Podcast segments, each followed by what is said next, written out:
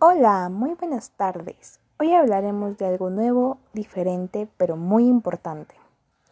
Presentaremos algunas de las teorías que analizan la relación ser humano y naturaleza. Solo serán mencionadas tres. Comenzamos con la primera teoría. Biocentrismo. Es la teoría que considera que todo ser vivo merece respeto y trato ético, el cual debe luchar por la existencia y preservación de la naturaleza.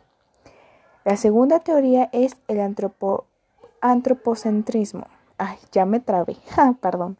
Es una teoría que consiste en que el hombre es el centro o elemento más importante que existe y que todas las cosas, incluyendo a la naturaleza, giran a su alrededor y que pueden disponer de ella al igual que su utilidad. La verdad, en lo personal, a mí esta teoría fue la que menos me gustó, pero bueno, teníamos que mencionarla para notar una diferencia. La tercera teoría es la ecología profunda. Es la teoría que consiste en que debe existir un equilibrio entre el trato a la naturaleza y el hombre. Busca un pleno de igualdad y equidad entre hombre y naturaleza.